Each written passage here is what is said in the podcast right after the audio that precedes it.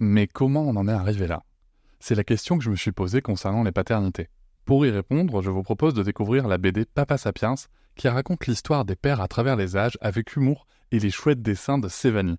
Elle va paraître le 6 juin prochain. Vous pouvez la précommander dès maintenant et avoir un cadeau idéal pour la fête des pères. Alors rendez-vous dans votre librairie préférée ou dans les liens en description de l'épisode ou sur mes réseaux sociaux. Quelqu'un qui a dit que je peux pas jouer aux poupées et après j'ai pleuré. Welcome to Papatriarcha, the podcast that reflects on parenthood in the 21st century by trying to free it from the patriarchal model. Welcome to this new episode of my podcast Papatriarcha. I'm your host, Cedric, and today we have a special guest, Peter Gray, who is going to share with us some fascinating research on parental or other involvement and, more largely, adult involvement on our children. Peter Gray is a developmental psychologist and research director at Boston College. After receiving his PhD in biology from Rockefeller University in 1972, he was a professor in the Department of Psychology at Boston College from 1972 to 2002.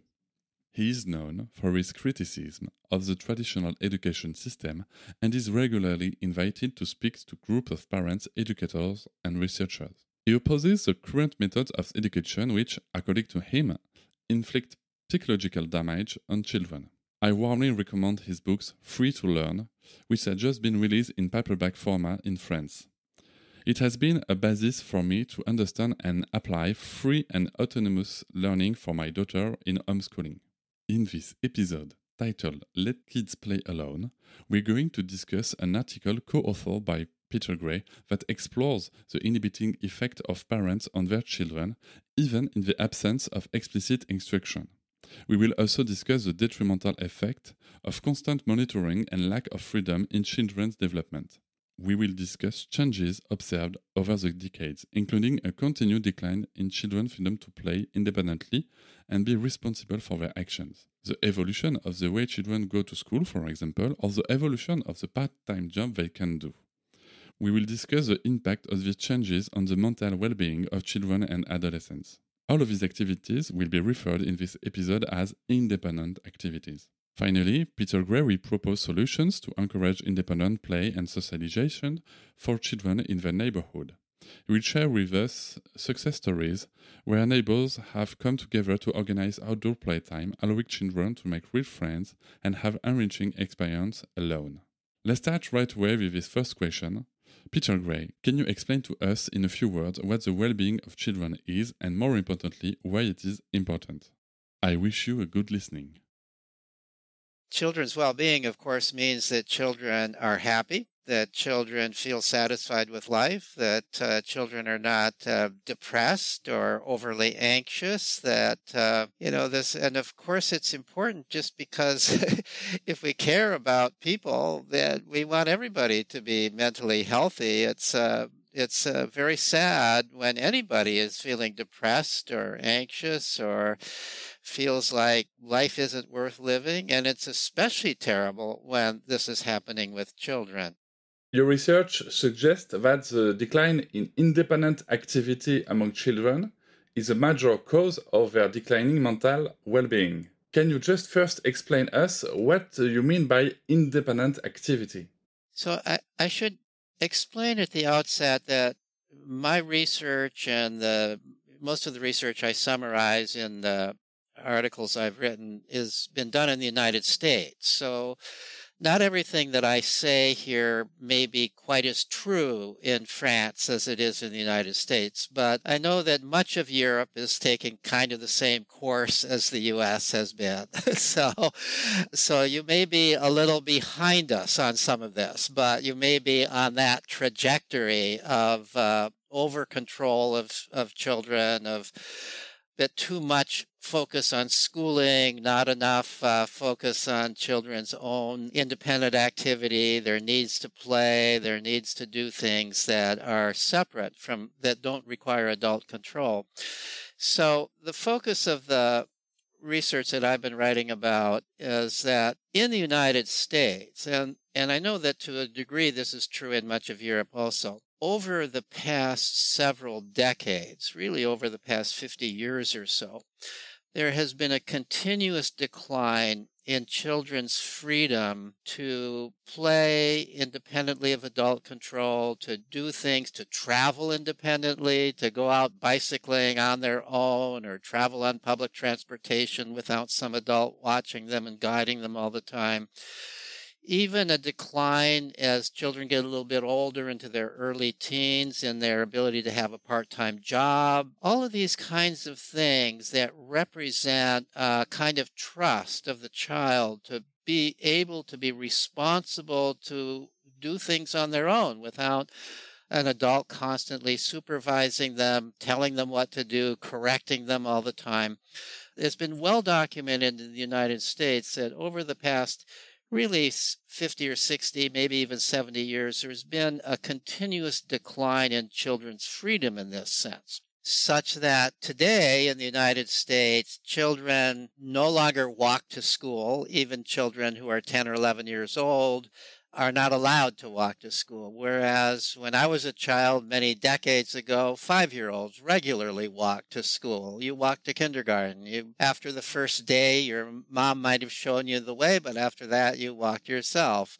I could ride a bicycle pretty much anywhere by the time I was five or six. That has drastically changed. And, and so over this same period of time that we've had this gradual decline in children's freedom to do things on their own, we've seen a gradual but overall huge increase in anxiety, in depression, and even very tragically, even suicide among school age children. Um, suicide rates were essentially negligible among school age children and teens decades ago. Now it's a big thing. So the question is, what is, is there a relationship between this decline in children's freedom and the increase in mental disorder among children, anxiety, depression, suicide?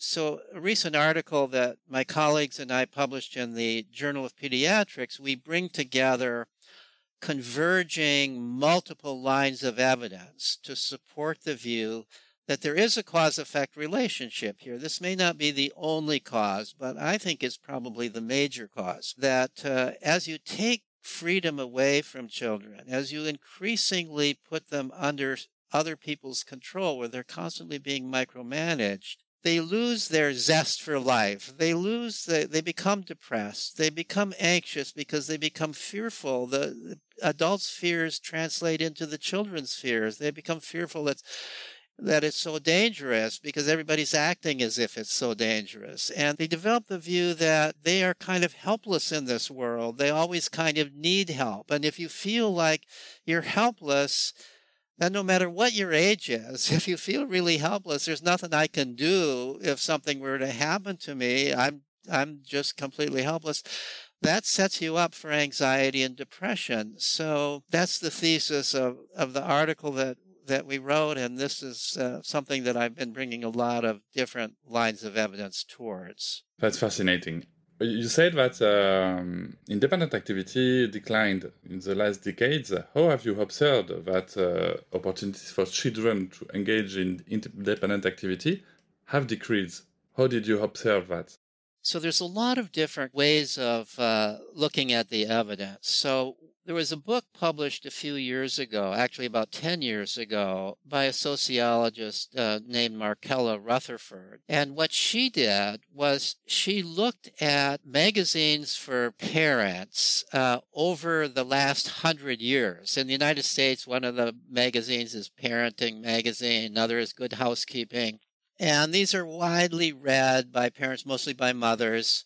And they always include a lot of advice about children. There are letters from parents to child experts, and the experts answer the letters in the magazines.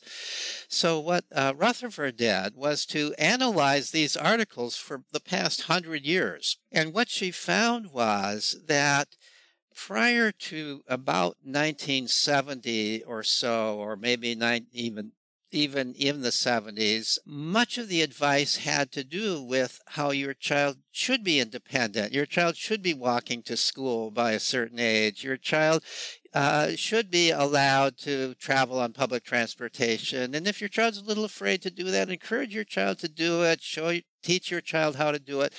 The, there seemed to be an understanding that independent activities for children is important beginning in the 1970s, but really accelerating in the 1980s, what Rutherford found is the advice began to change and the expectation began to be that if you are not watching your child every minute, you're a negligent parent because children, because it's so dangerous out there, your child is at risk.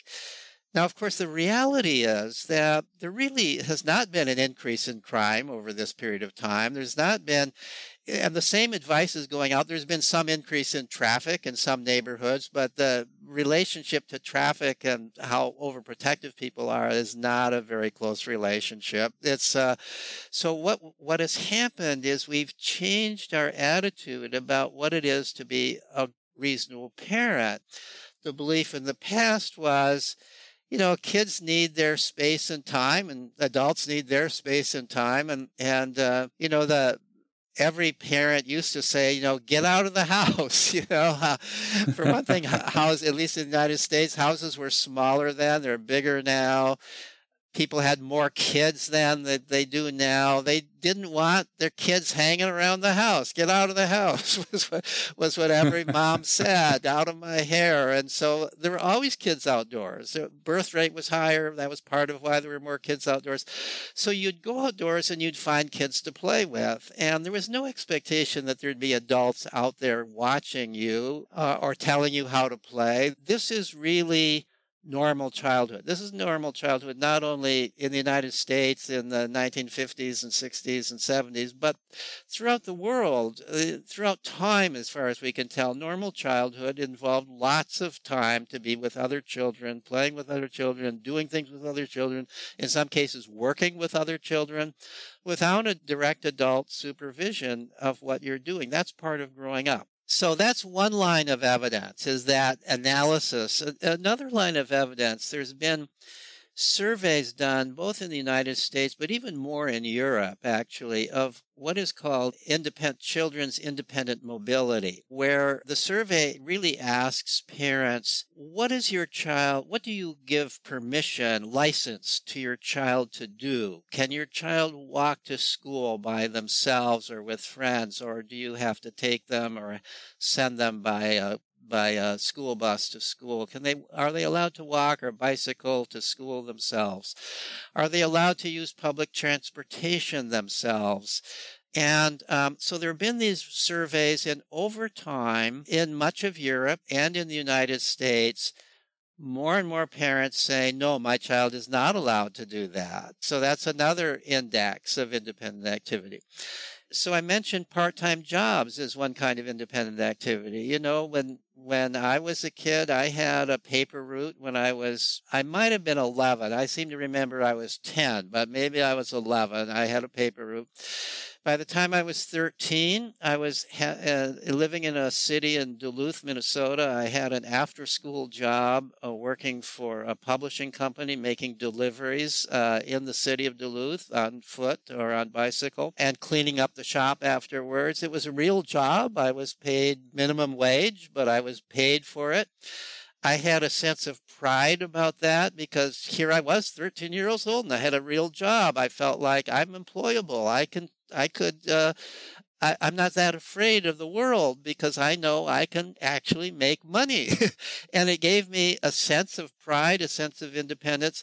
Well, nowadays, at least in the United States, children at that age can't get those kinds of jobs and even even older teenagers aren't generally allowed to get jobs it's as if school is the whole thing for children. And in school, you're totally micromanaged. You're constantly being told what to do. You're constantly being supervised and directed. And so, so these are some of the independent activities that have very clearly declined or even disappeared for children growing up. That's really uh, really interesting because from one hand we uh, we have the, the work uh, for children that is uh, that can be problematic too, and on the other hand, it can be uh, a source of independence too. And uh, when I hear your story, uh, I think that you you must have, have felt very confident in yourself. Yes, and I'm I'm not by nature a really bold person, you know, but yeah. I, but being able to do these things and gradually increase doing them, you know, sort of going from a paper route, which was very common among children, doing mowing people's lawns, all those kinds of things, the kids babysitting, even at that time, even though I was a boy, I could babysit. I would be hired as a babysitter by families who knew me and knew the family. So there were lots of things that I could do that I had a little bit of to be honest, a little bit of fear of, but it was good for me to do it and overcome that fear and develop confidence. So if I didn't have those abilities, I would probably grow up kind of afraid of the world as children are growing up today because I mean, here, here's the way I'm, I'm an evolutionary psychologist, which means that I look at human behavior from the perspective of what our natural drives and instincts are. And one way of thinking about, you know, why do we human beings have such a long period of childhood and adolescence before we grow up? It's because it takes time for us to acquire the kinds of skills and ability and confidence that it takes to become an independent adult. So the whole purpose from an evolutionary perspective of childhood is to become increasingly independent. As you grow older, you take on more and more tasks yourself without having to be helped in some direct way by without having to have somebody standing over you telling you exactly how to do it without having to be constantly feel like you need to be protected by some adult who's following you around all the time this is part of growing up and it has to occur kind of gradually by age 4 there are certain things you could do that you couldn't do at age three. By six, there's more things you could do. By 10, there's still more things you could do. By the time you're a teenager, there's still more things to do. And then finally, you're an adult and you feel like I can now take responsibility for my life. I don't need to be protected by my parents in the same sense that a child is protected by their parents. So that's that's what we've destroyed is that opportunity really to grow up by becoming increasingly independent as you are, are growing older. What are the immediate effects of independent activity on children's happiness? Do they feel, uh, well, we'll talk about confidence, but uh, what, what are the, the other effects immediately? Yeah. So first of all, you know, play itself is uh, happiness, right? I mean, you know, yeah, that's what, yeah, that's that's okay. that's what that's what play is. You know, it's it's play is when children are asked and and there actually are such studies as if we needed such studies right i mean there are such studies where you ask children what makes you happy and you uh, or you ask them to draw pictures if they're young children. Draw pictures of things that make you happy. And what they draw is pictures of playing or they talk about playing and play ask any child what makes you happy and it's playing. Play makes you happy right? Play is really doing what you enjoy doing, doing what you want to do. And also, if you ask children about play, what you soon discover is that most children see play as something that they do themselves. If there's an adult directing it, if there's an adult saying, okay, now we're all going to play this, then children don't really see it as play, and it isn't really play. You know, the way I define play and the way many other play researchers define play is play is activity that is initiated and directed by the players themselves, by the children themselves. If it's initiated and directed by somebody else, it's not really play. And children children feel that way too. It's not really play if there's an adult there telling them how to do it or what to do it or correcting them if they're not doing it right and so on and so forth.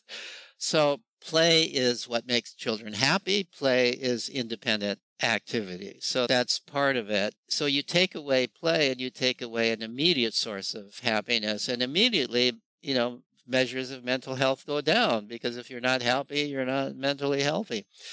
But in addition to that, play and other forms of independent activity build confidence. They build what researchers call an internal locus of control, the sense of I can solve problems. I can do things on my own. I'm not just a victim of circumstance or powerful other people. I I have power myself. I can do things. And that kind of confidence helps you face the bumps in the road of life. So so you know you you're outdoors and something goes wrong and maybe people call you a bad name, you're, they're teasing you or whatever it is. If you have this internal locus of control, this internal sense, this internal confidence, you don't necessarily fall apart because of that. But if you haven't developed this kind of confidence in yourself, this kind of uh, sense of agency, then you become sort of a and you see yourself as a victim, then every kind of thing that's negative in your experience, you begin to feel terrible about. You feel like, oh my gosh, I, this is, people hate me, and I life is not worth living, and so on and so forth. So, play not only is an immediate source of happiness, but it is play and other forms of independent activity create psychological resilience, the the ability to feel like I can manage life. I can manage the downs as well as the ups of life, and I will be okay. When I hear you, what I understand about our parents' role is to let children play, let them succeed or let them down, but just to be here when they need us, not when we think they need us. That's a, that's a very good way of putting it. That's right. Children you want to be there when the child needs you and you are a source of security for the child. You are somebody you want to be somebody the child will go to. And and one thing that i think is true if you trust your child and if you allow your child to do the things that the child knows that they can do and that they want to do your child is even more likely to come to you when they really do need you if you're constantly in their face, then they just their goal is to avoid you. you know? But if you're not so constantly in their face and they realize that you respect them and respect their independence, then they are more likely when they really do need you to to come and say, "Hey, you know, I've got this problem. Can you help me with it?" I wonder if um, if this kind of overprotecting attitudes we can have is not a source of anxiety for us too, as parents, you know? Because uh, in France, we, we speak a lot about uh, being a parent is getting harder and harder, but maybe these attitudes are bad for ourselves too, you know? Oh, I think absolutely. I mean, we've taken on such a burden when we think that we think that we need to to be everything to our parent to our children. You know, children especially mothers in general, but fathers to some degree. Maybe in France, fathers play a bigger role than they do in the United States. I don't know. Fathers talk a lot about being better parents. We try, but we they, try. but they're not, they haven't really, it's still moms who do most of it in the United States at least. And so, and so moms kind of take on all of this burden. Like it's not enough just to love your child and feed your child and shelter your child. You've also got to be your child's playmate. You've got to take your child everywhere. You've got to protect your child constantly. You've got to care, move that child wherever their child going. Otherwise, you feel like you're a bad parent if you're not constantly, you're supposed to be talking to your child all the time it's as if the parents are the only social world for the child, maybe the parents and the teachers at school. And because we've kind of separated children off from the peer culture, and it's really most throughout history, children are mostly talking with other children. That's how they learned it. They're mostly experiencing social life with other children. It's really other children who socialize children. It's not generally parents who do it. So the children are out, they have all these social experiences, they're learning, they're, they're every day, they're interacting in ways that are helping them grow. And parents have nothing to do with that. But now there's less and less of that opportunity. And so parents feel like they have to be everything. They have to be the conversation partner for the child, the play partner for the child, the transportation for the child, because the child's not allowed to go by themselves anywhere. So it becomes a big burden. I, I'm not surprised. I wrote a, a blog post just a couple days ago in which the first line was, "I'm not surprised that the birth rate is going down." you know, if I were if I were a young woman, I said, and then I qualified it, said, "I'm not a young woman. I'm an old man." But one can imagine, I would be very reluctant to give birth to a child because of all the burden that this is going to bring to my life. it's much more than giving birth and caring for the child for a few years and uh, and watching the child grow. It's like a 20 year burden, you know. So, and it didn't used to be that. I just love what you say, and I think it's important for the children and for the parents. So thank you. Thank you for saying everything you already said. In the article, you mentioned that high school students who hold part time jobs feel more independent and happier. Can you explain uh, why is, is the case? Because, okay, we spoke about uh, the independent activities, but, but maybe they could feel sad because they have to work, maybe to earn money because uh, the, the family situation is not good enough that's a good question. When, you know, it was more than a century ago, really, that the United States and much of Europe decided that child labor should be abolished, full time child labor. And that was a good decision. We had children were working in sweatshops, they were working in coal mines, young children had dangerous jobs, they their life was uh, constrained by labor. And it was very important to free children from that kind of labor. So, in a certain sense, child labor developed a bad reputation. You know, the uh, if you read Dickens or you read, you know, the, the literature of the of the 19th century. So, of course, we wanted to free children from this kind of labor. And part of it was to enable children to go to school so that the same time that school became expected uh, and even compulsory, we had to say that you couldn't have children in full time labor because they needed to be freed for school was part of the whole thing. Of course, now school has become full time labor for many children, and I I know children who would rather work in a factory than go to school. They so I mean that's the irony of it. We freed children from full time labor so they could go to school, and now we've made school a laborious almost full time thing. In fact, many children are spending more time in school and schoolwork than their parents are spending at their full time job.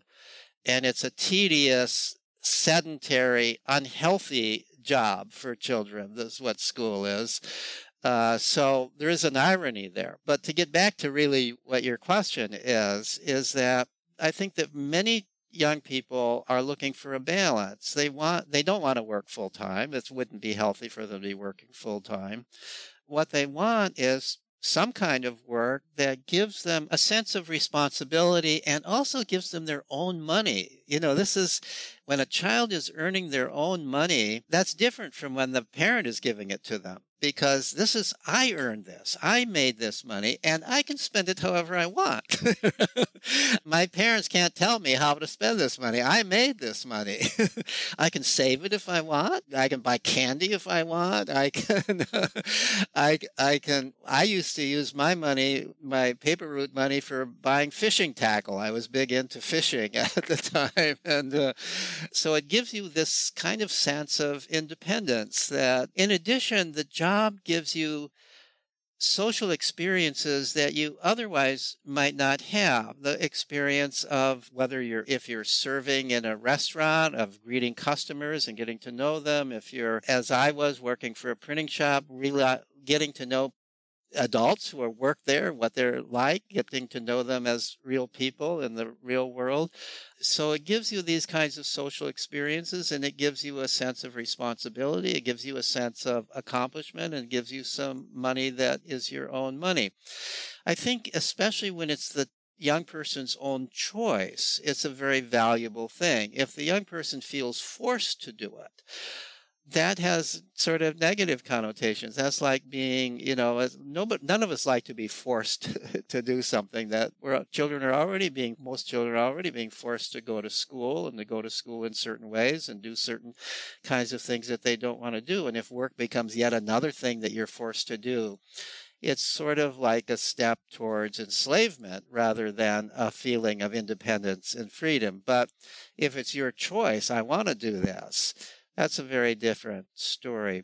The, there's not a lot of stu- research the psychological benefits of part-time work or the psychological handicaps of part-time work. The study that I referred to in the article that you mentioned is um, a study that was done in Australia, and uh, it was a pretty systematic study as far as I can tell. And what they found was that high school age students who had part time work were happier than those who, in other ways, were similar group and less happy, and, and gave some of the reasons why, reasons that I've already kind of just touched on now.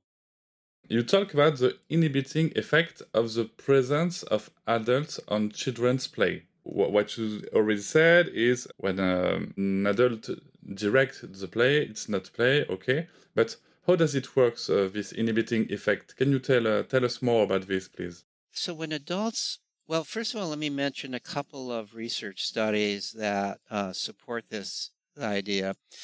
So one study in the United States was a study in which uh, researchers, this was some years ago, at a time when it was still possible to find children in parks who were not being supervised by adults. it was a study done in city parks, and they observed children in the park to see what they were doing in the park.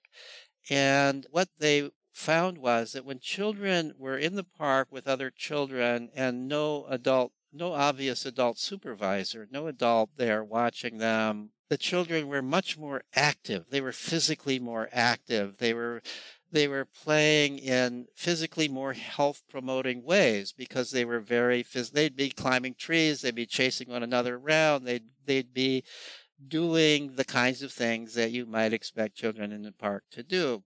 Children of the same age, if there was an adult present, were far less likely to be that kind of physically active they were far more likely to be passive, to be not playing in these vigorous kinds of ways.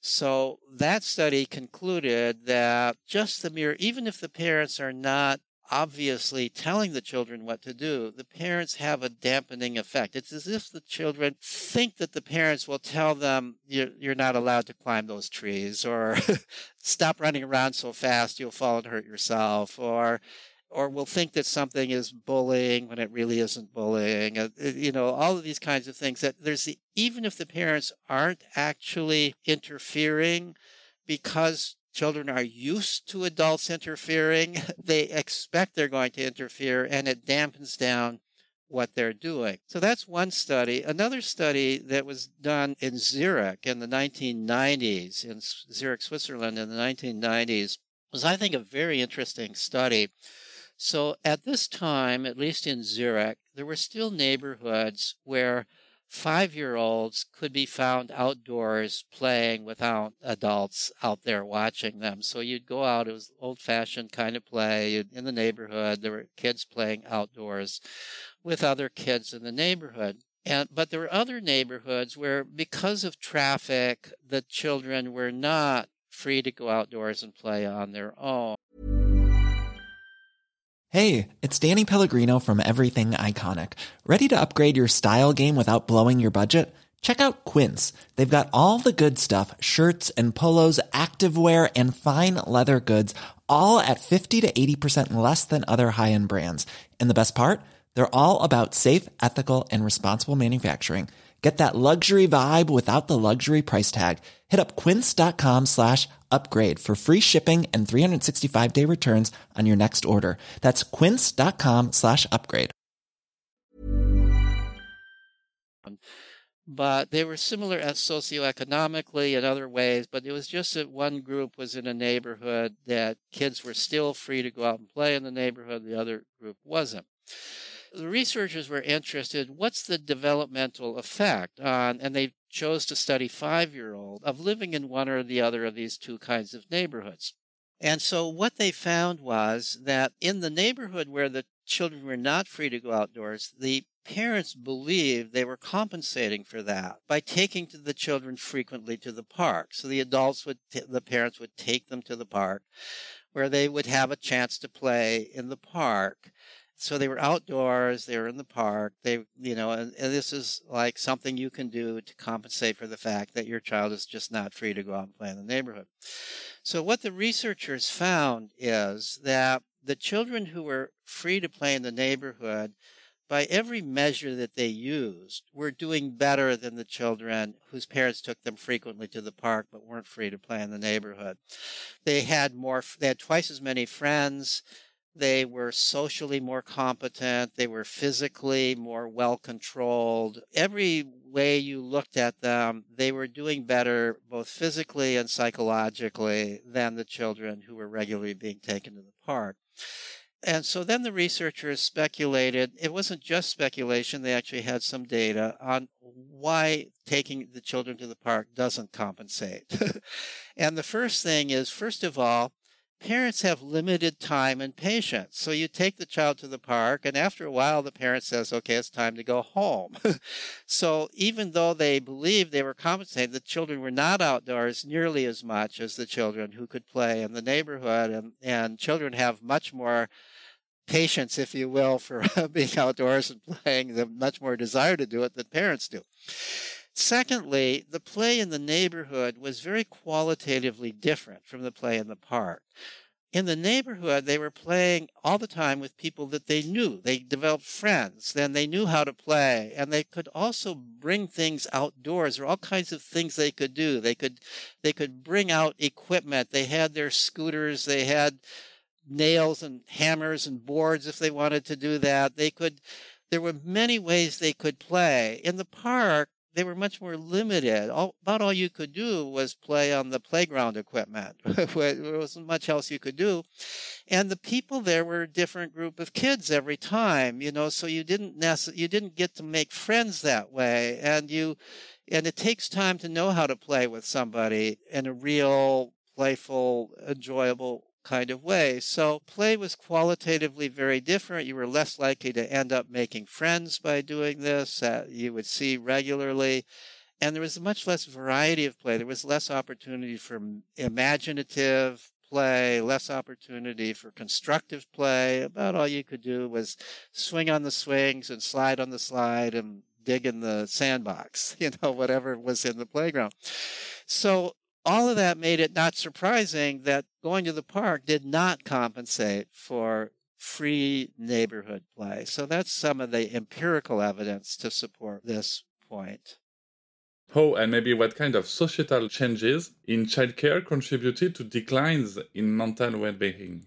I think there were a number of social changes. And again, I'm speaking primarily about the United States, uh, where my evidence comes from. But I think, again, much of the same is true in Europe. So one of the things that happened uh, beginning, so the change really began to accelerate in the 1980s. It was really that was really when children's lives became began to become more and more restricted. It wasn't all at once, but it was it began in the, earlier than that, but it really accelerated in the 1980s. So there were certain things in the United States that happened in the 1980s, and to some extent this might have been worldwide. One is that school began to become a much bigger deal than it was before.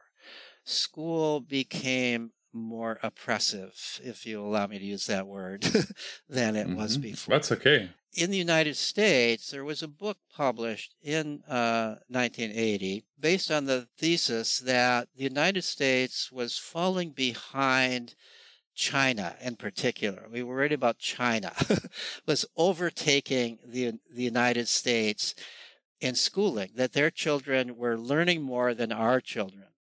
And that this was uh, a national risk. Uh, and it's, the title of this book was A Nation at Risk.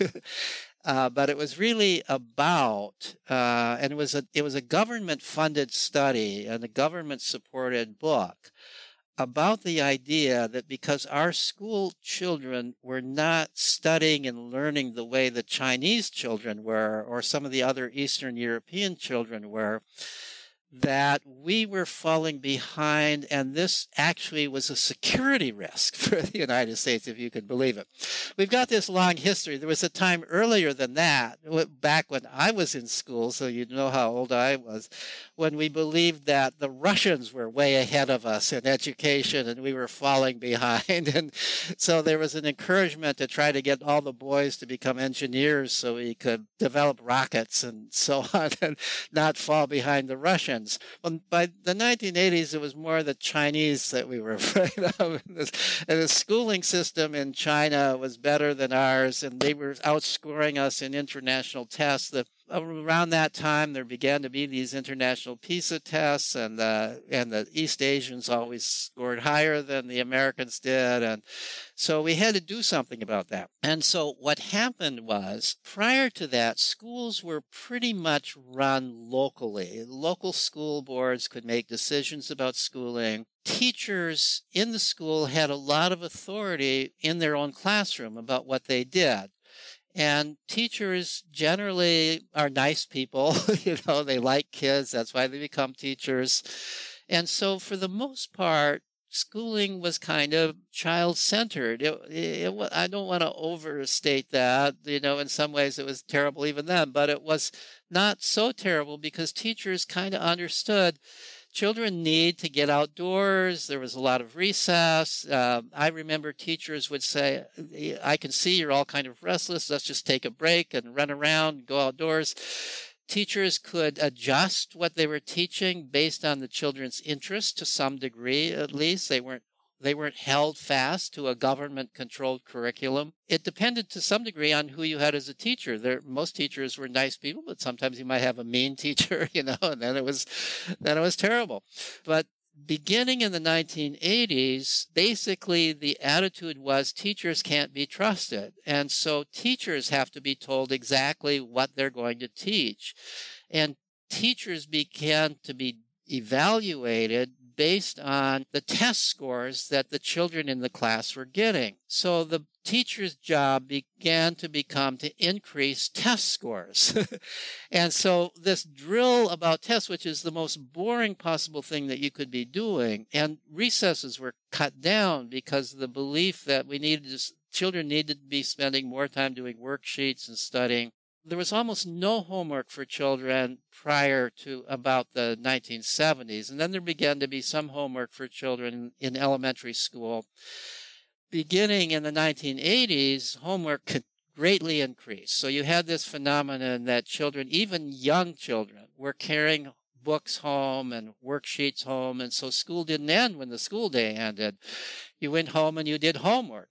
And then with time, parents were be, were expected to make sure their children did the homework. It was like you were being blamed as a parent if your child didn't do their homework, right? That was your fault.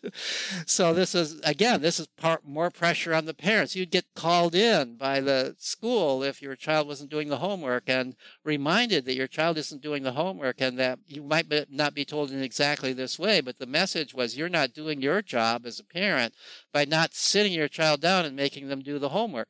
So that changes the relationship between parent and child right there. That the parent now is a kind of assistant teacher, an enforcement of home, enforcer of homework, and is supposed to help the child with homework in some ways. So, so now the parent isn't just a loving advocate for the child, the parent is also kind of an enforcer of school rules. So that played a big role. It changed the way parents think about parenting. It changed the amount of time that children have for freedom because they were spending more and more time on schoolwork. Also in the United States, the, the school, not only was recess taken away, but the school year increased. The school year is now five weeks longer. There's four weeks less of summer vacation, another week less of vacation during the school year away from school. So children are spending much more time in school and at schoolwork than they did before. And that began in the 1980s and has, has been increasing ever since. So that was one thing that happened. Another thing that happened in the United States is that there were a couple of very much publicized cases of young boys. Uh, there were two young boys in particular, two separate cases in the early 1980s being snatched away on the street by strangers and ultimately murdered. So those cases were much publicized in part because it's so rare. I mean, this is not something that happens regularly. It was news because it was rare. But they were so publicized and became such a big deal that everybody got this image. If my child is out there, this could happen to my child. My child might be snatched away. And so we developed what came to be called stranger danger, that strangers are dangerous, especially men, you know. And so I began to feel like I used to be feel at some earlier on I could go and watch children in the park and so on. Then suddenly I became suspect if I was there, a lone male watching children in the park. Why would I be interested in children in the park watching? It was part of my research, but you know I began to feel like I can't do this anymore. The whole attitude changed. Like strangers, instead of being kind of friendly people that you would ask for directions if you were lost and so on and so forth, they became people you're not supposed to talk to and you're supposed to be suspicious of. So that changed. And at the same time, there was a whole publicity campaign. There began to hear public service announcements in the United States on radio and television that went, Do you know where your child is right now? And the implication was if you don't know where your child is, that means you're a negligent parent. It didn't say it exactly that way, but that was the implication. So this attitude that you, send your child outdoors and let the child free outdoors began really to seriously change in as early as the 1980s. And that momentum increased over time. So that was part of it. I think that there were other social changes that occurred. Among other things, we began to have fewer children.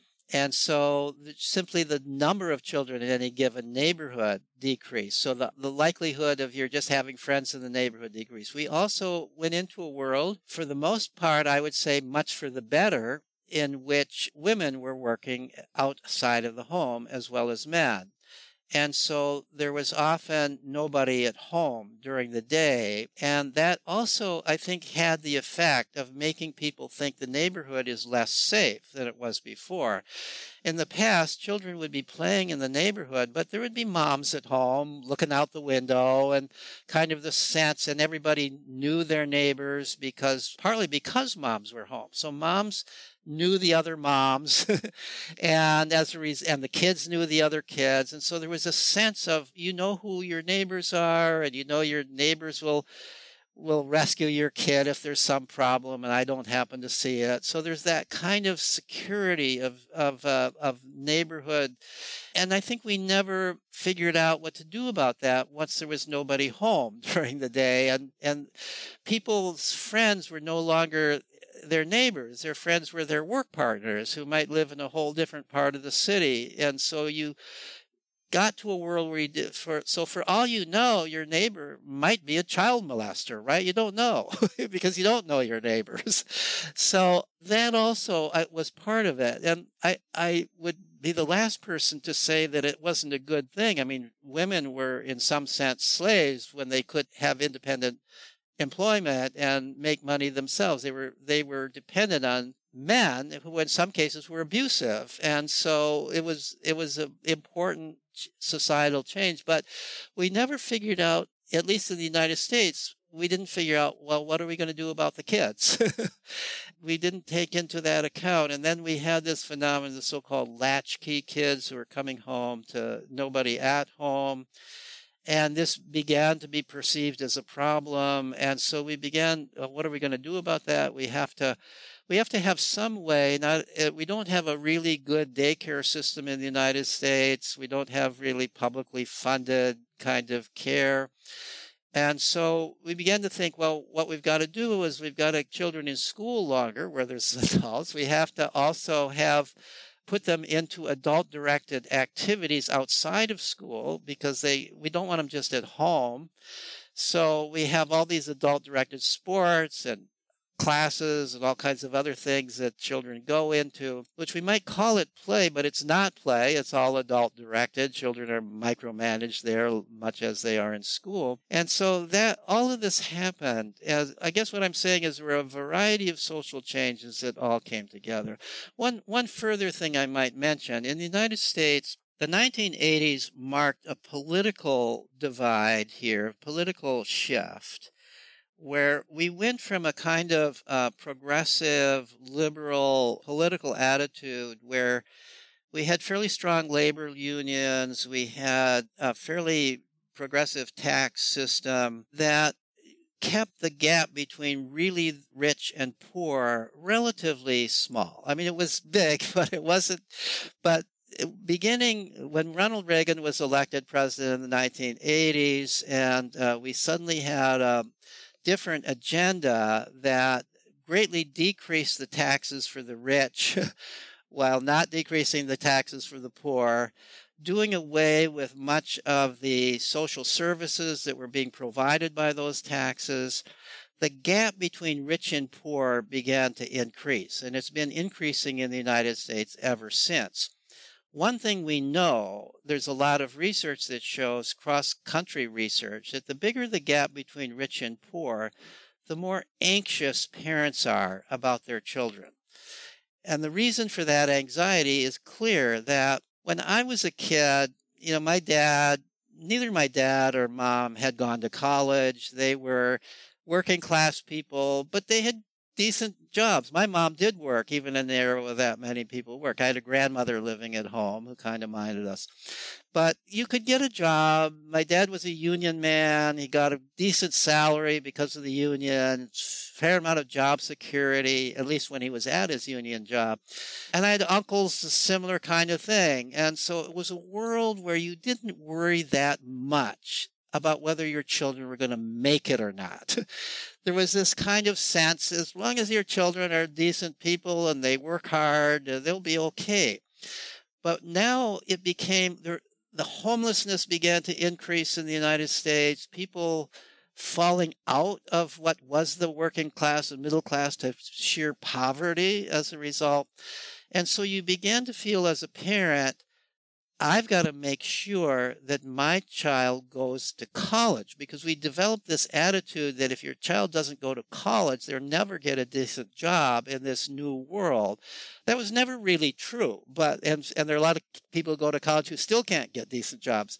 But the belief began you've got to go to college and so that means you've got to do well in school and so you've got to force the child to do school that became the big priority is doing well in school developing the kind of resume that you need to get into college and that and if you were kind of in the upper middle class not only did you want your child to go to college you wanted them to go to an expensive fancy college you know believing that they would be more employable if they went to Harvard than if they went to the local state college.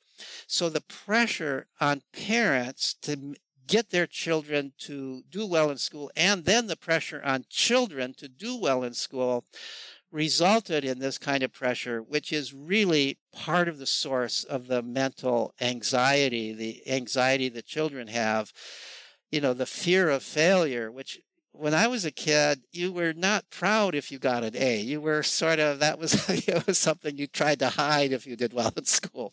And by now, if you do well, you know, you're you you feel really like you're a failure many children feel like they're a failure if they're not getting high grades in school.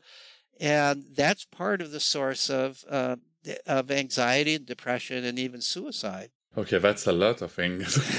so, uh, according to you, what are the main uh, challenges to increasing opportunities for independent activity for children in our current society? So, I think for an individual parent, for parents, the main challenge, I think, is to find safe enough ways for your child to have independent activity. What can you do to create opportunities for your child to be playing with other children?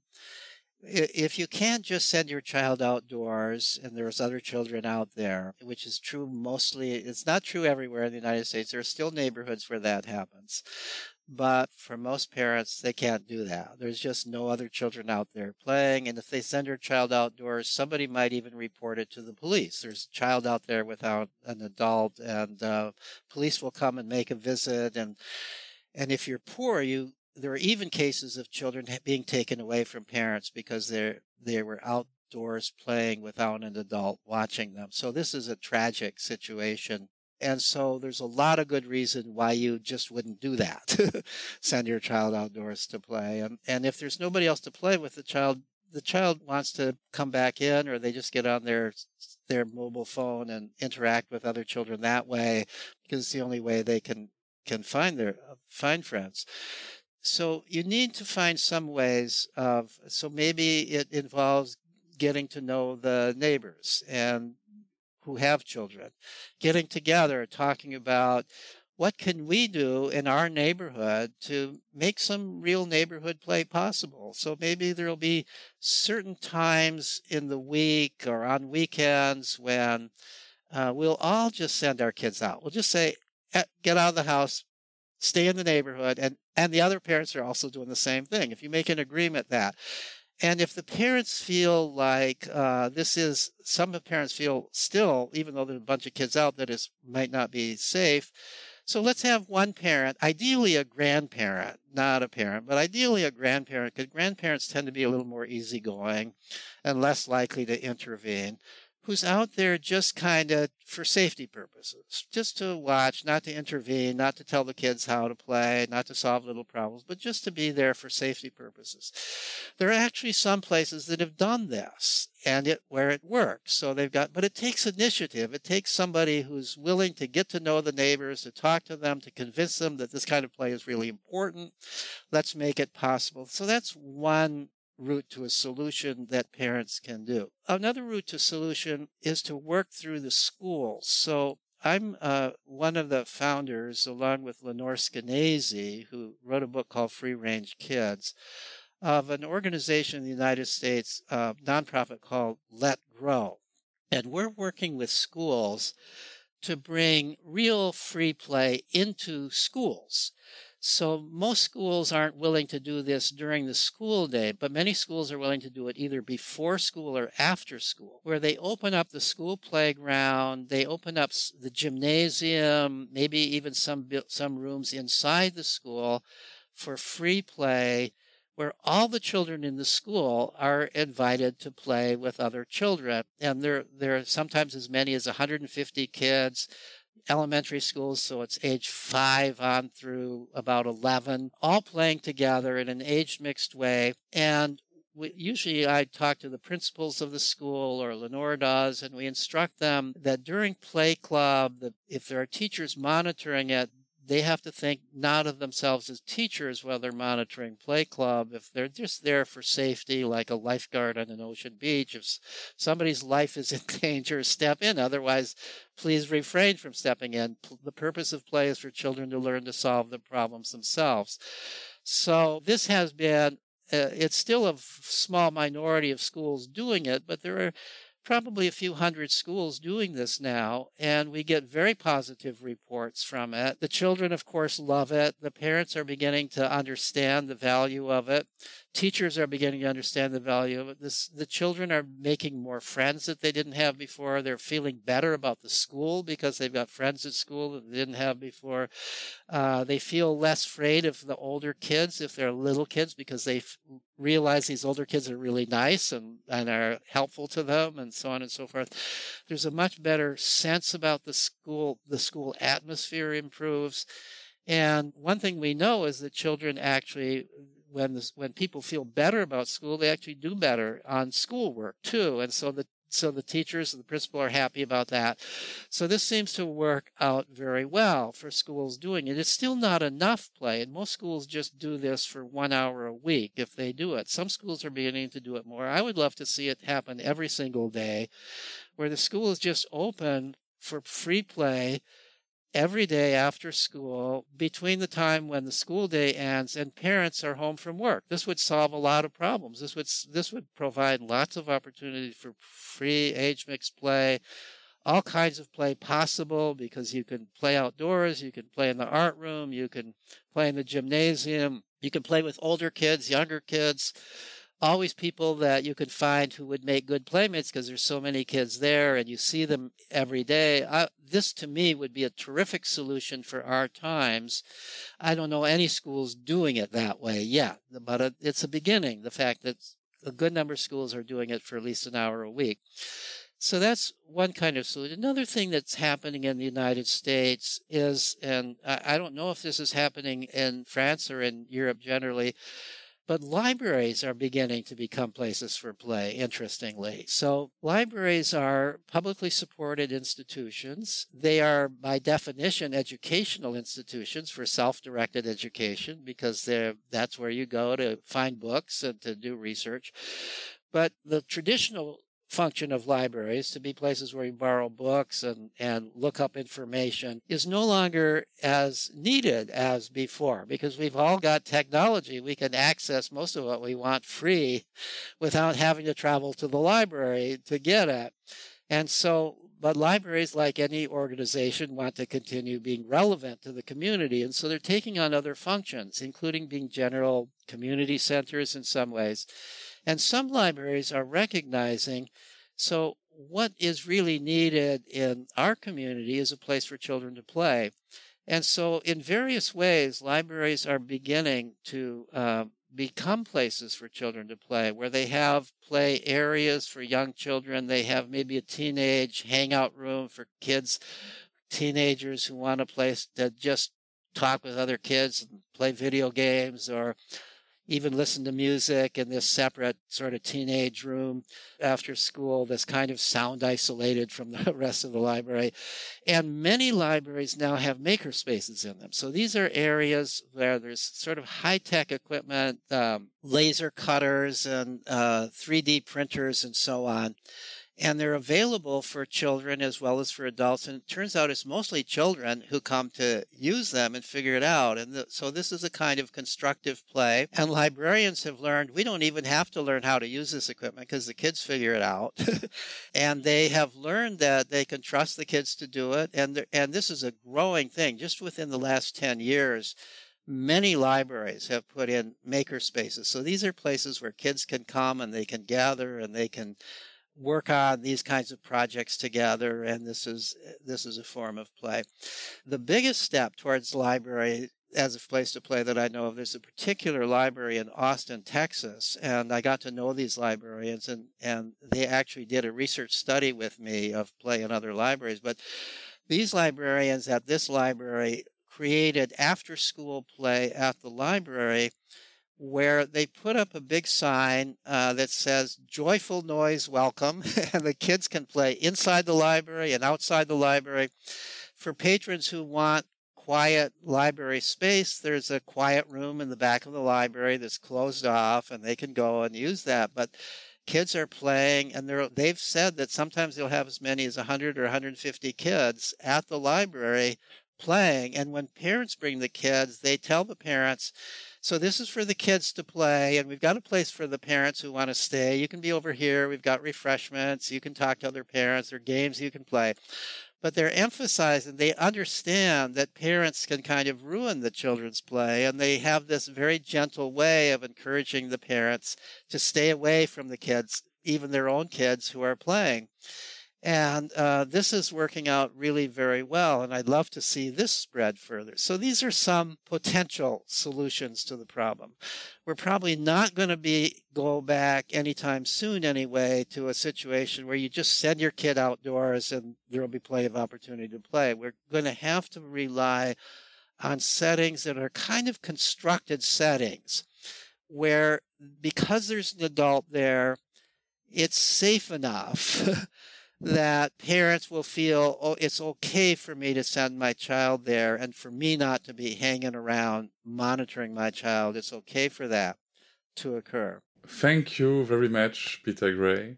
That was really, really interesting. And I think it will help so many parents, you know, uh, to feel uh, free themselves, to let children play free. Thank you very much, Peter. Well, you're very welcome. Thank you for your interest and for having having me. Thank you for listening. We can find each other on social network like Instagram, TikTok, or Facebook. See you soon.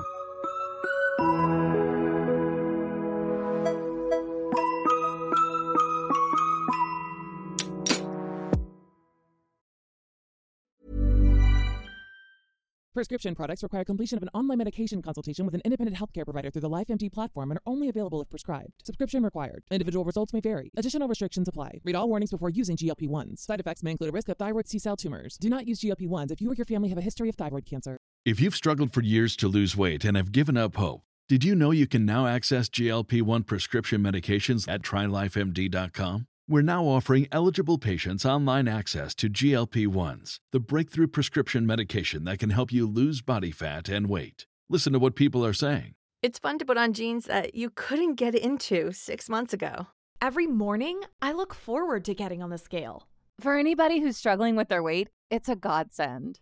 And here's the best part your insurance may cover 100% of the cost of your medication. So go to trylifemd.com to have your eligibility checked right now. Get started today at trylifemd.com. That's T R Y L I F E M D.com.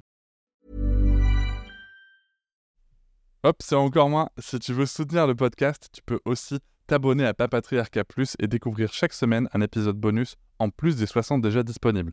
À découvrir sur tes applis de podcast comme Pocketcast, Castbox ou encore Apple Podcast. À très vite.